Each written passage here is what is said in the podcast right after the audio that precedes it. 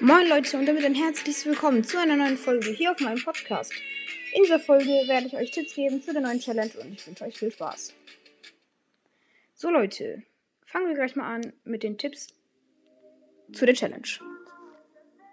Ja, also erstmal solltet ihr wissen, dass ihr die Challenge am besten erst heute spielt, weil heute nicht mehr so gute Leute die Challenge spielen, sondern die schon gestern gespielt haben. Zum Beispiel die ganzen Pros wie Lukas oder Hybra. Gibt natürlich noch viel mehr.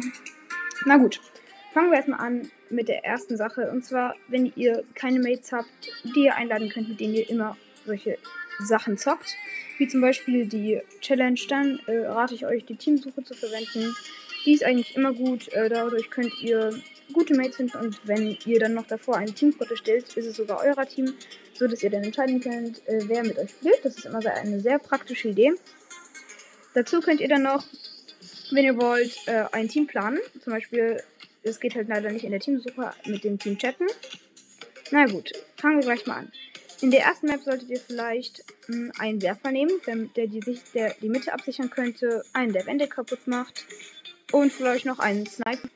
Das wäre eigentlich ganz gut, aber keine Tanks, auf keinen Fall. Na gut, dann geht euch weiter mit dem nächsten Modus und zwar den Tresorov-Modus.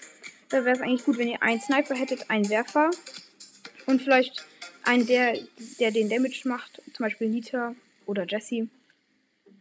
Kommen wir gleich zum letzten Modus und zwar Juwelenjagd. Da wäre es eigentlich gut, wenn ihr einen Tank habt, zum Beispiel Shelly, das wäre eigentlich perfekt.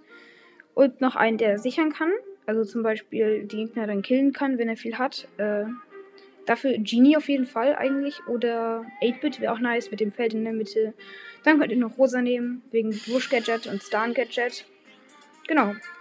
Äh, das war's eigentlich auch schon. Danach habt ihr dann sogar schon gewonnen. Ja, ihr könnt insgesamt 10, dreimal neue Matches kaufen, ins, äh, zweimal. Das heißt, ihr habt insgesamt 10 Leben für neun Runden. Das sollte eigentlich klar gehen. Also wünsche ich euch viel Erfolg bei der Challenge. Und damit, ciao, ciao.